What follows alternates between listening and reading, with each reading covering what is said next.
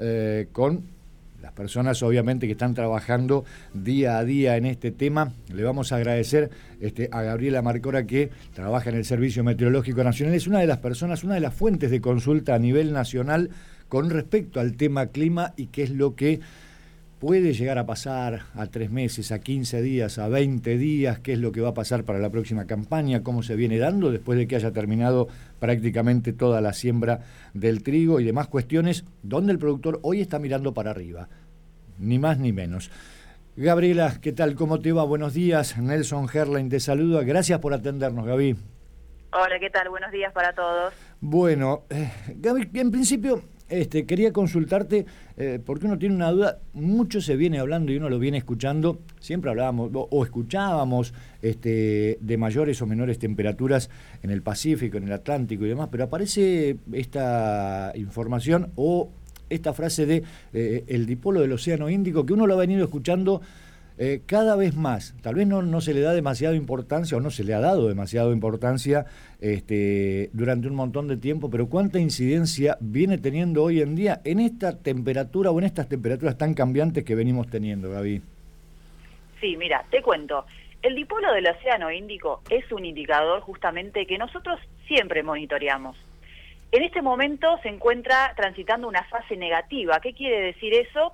Quiere decir, porque ¿qué es lo que mide ese índice? Está relacionado con la temperatura superficial del océano Índico en la porción oeste y en la porción este. Hay calentamiento diferencial en la porción eh, este del Índico con respecto al oeste. Bien, eso genera una circulación de aire asociado. Es un fenómeno muy parecido al del ENSO. Eh, genera una circulación de aire asociada que eh, genera mayor convección cerca del de, eh, el continente de Oceanía. ¿Por qué nos importa a nosotros esto? Porque tanto el dipolo del Océano Índico como un montón de otros indicadores tienen eh, teleconexiones a lo largo de todo el globo. Por ende, a nosotros también nos impacta regionalmente. bueno, como te decía antes, este indicador se monitorea todos los años, pero bueno, este año da la particularidad de que eh, está en fase con otros indicadores. Entonces, se refuerza el efecto de sequía que venimos teniendo ya desde el año pasado y por eso le estamos prestando particular atención. Claro. Eh, Gaby, ¿qué vamos a tener este año? Porque eh, mm, por ahí viste que escuchás año niño, año niña, neutro. ¿Qué, va a ser este año? O, o, con qué se puede encontrar, metiéndonos en el ámbito productivo, por ejemplo, este, con qué se puede encontrar el productor o qué es lo que tiene que tener en cuenta? Bueno, mira, en este momento estamos transitando condiciones neutras del ENSO, pero eh, el pronóstico indicaría que a partir de septiembre-octubre ya pasamos a tener una fase niña, o se esperaría que entremos en una fase fría, eh, la niña. Con lo cual, bueno, ya sabemos todas las implicancias que tiene eso a nivel regional, eh, pero bueno, nosotros en paralelo a todo esto realizamos el pronóstico de la tendencia a tres meses desde el Servicio Meteorológico Nacional, y bueno, déjame contarte que este, para la zona de General Pico y alrededores, eh, ustedes están teniendo un pronóstico de eh, que las precipitaciones eh, se vayan a encontrar dentro de los rangos normales. ¿Cuáles son los rangos normales para tu zona? Me vas a decir todo muy lindo, pero milímetros, ¿cómo se traduce esto? Claro, el fin de semana pasado cayeron 2, 3 milímetros, pero por ahí mojó un poquito la lluvia, el, el piso, digo. Exactamente. Mira, te cuento, para la zona del, en general, ¿no? Del norte de la provincia de La Pampa, que es más o menos donde están ubicados ustedes, eh, el, digamos, la normalidad de lluvia para este trimestre que estamos transitando ahora eh, se encuentra entre 100 y 150 milímetros aproximadamente para todo el trimestre. Ahora bien, tenemos un problema que es cómo se van a distribuir esas lluvias a lo largo de todo el trimestre. Porque obviamente no es lo mismo tener muchos eventos de lluvia con, eh, de pocos milímetros asociados a cada evento que tener chaparrones intensos en donde se llueve casi todo de una y no es el 100% aprovechable por el suelo. Exacto. Y bueno, y eso es algo que estamos viendo eh, de hecho, en, la comunicación de la última comunicación de cambio climático hay evidencias de que justamente los eventos de lluvia vienen siendo menos frecuentes y de mayor cantidad. Con lo cual, bueno, eso se torna un problema. Pero bueno, eh, hay que ver de rebuscársela, digamos, para poder hacer el mayor aprovechamiento de ese agua una vez que se da el evento de lluvia. Claro, y en, y en momento donde justamente el productor, después de haber terminado lo que es la siembra de trigo y demás, ya está planificando y pensando este, en lo que es la gruesa, más allá de que haya comprado la producción, los productos y, y demás, hoy por hoy está pensando en qué es lo que me depara el clima. Exactamente. Yo estaba viendo también para la zona de General Pico y alrededores un modelo de balance hídrico, insisto, esto es un modelo, tiene sus limitaciones, después en observaciones a campo eh, quizás puede haber algunas discrepancias con esto, pero también está, digamos, este modelo está indicando que eh, tienen contenidos de agua de suelo bastante bajos. Así que, eh, de todas formas, vendría bien una buena recarga del suelo, ¿no? Claro.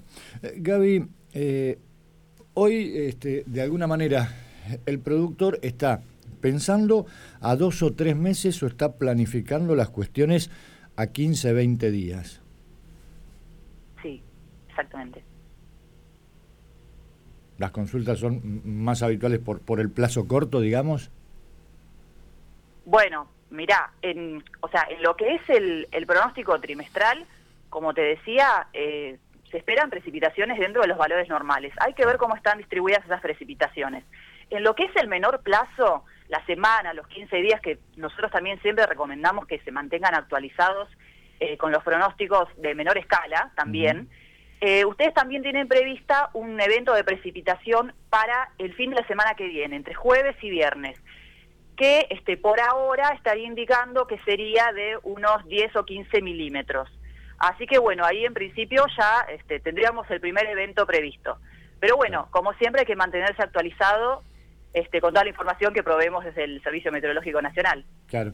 Eh, Gaby, ¿cómo les ha cambiado, digo, el día a día todo, eh, a ustedes en, la manera de, trabajar todas estas cuestiones del cambio, el cambio climático? Lo que vos hablabas de tener mayor relevancia en el estudio, por ejemplo, de eh, lo que es el Océano Índico con las subas y bajas de temperatura del Pacífico, del Atlántico, y todas las situaciones que se han venido dando climatológicamente hablando este, que de alguna manera hasta incluso este, nos ha sorprendido o nos viene sorprendiendo y creo que nos va a seguir sorprendiendo diariamente. ¿Cómo les ha cambiado a ustedes la manera de, trabajar? Porque vos decís por ahí, brindo una información, este, me se dio un evento, no sé, en Australia que me cambió en 3 grados la temperatura en la zona de Argentina y me complicó que en tres días esa información dejó de ser válida por darlo como, como, como ejemplo, digo, pero ¿cómo, ¿cómo les ha cambiado a ustedes la manera de, de, trabajar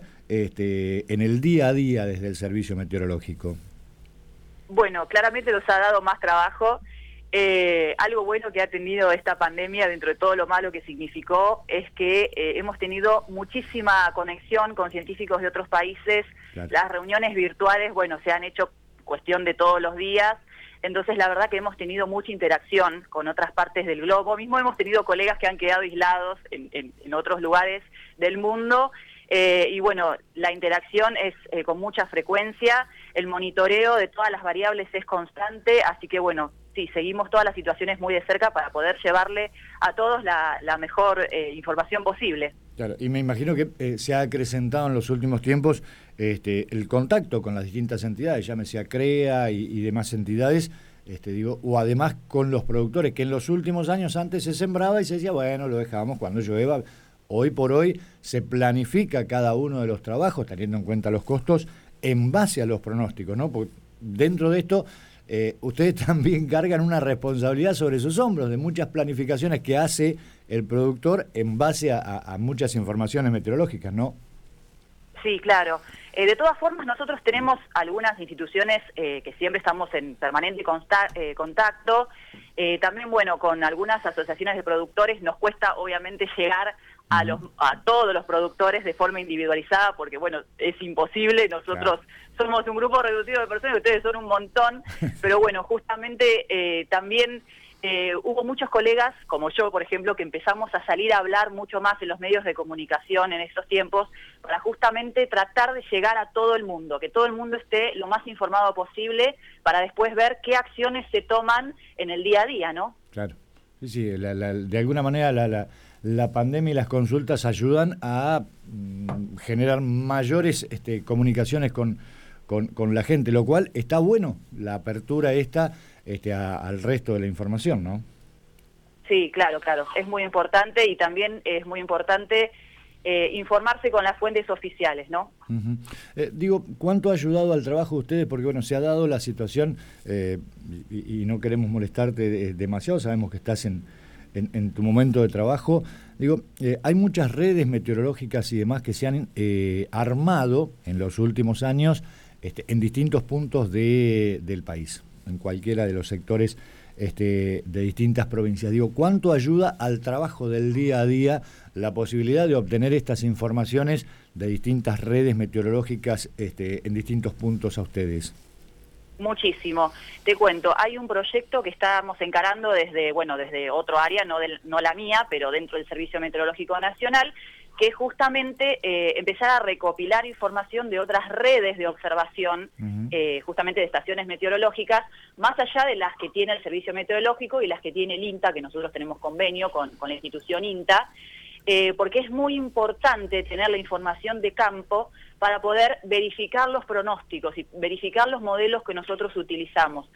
Eh, entonces, y, también para darle información de entrada a esos modelos, para que corran con mayor precisión. Así que la verdad que es muy importante em, que, se empiece a ampliar la red de observación y que, y que nosotros tomemos esos datos también, ¿no? Gaby, muchísimas gracias por estos minutos. Entiendo que ya te vamos a volver a molestar en algún momento, porque bueno, el tema, el tema climático, el tema meteorológico ha pasado a ser uno de los puntos fundamentales a la hora de, de la producción en distintos puntos del país, más allá de lo que se produzca. Eh, y esto lo, lo, lo, analizabas vos también este, hace, hace algunos instantes. Te agradezco muchísimo estos minutos, eh, gracias por, por la amabilidad. Este, y bueno, quedamos eh, a disposición para lo que sea. Ojalá que se dé este fin de semana, como vos decías, la posibilidad de unas precipitaciones que buena falta nos están haciendo en la zona. Sí, ojalá, ojalá mejore un poco la situación del eh, de la recarga de agua del suelo y bueno, les permita seguir con, con todas las acciones que vienen para la, para, la, para la cosecha, digamos, de lo que tienen ahora sembrado y para la próxima campaña. Así que bueno, este, cuando deseen estamos en contacto y bueno, un, gusto haber salido al aire con ustedes. Un abrazo grande y muchísimas gracias Gaby. Hasta luego. La palabra de María Gabriela Marcora, eh, eh, integrante del Servicio Meteorológico Nacional, hablando en esta mañana de Panorama Agropecuario cuestiones que tienen que ver con la meteorología. Bueno, tenemos precipitaciones para el fin de semana, ojalá que se den que están haciendo falta.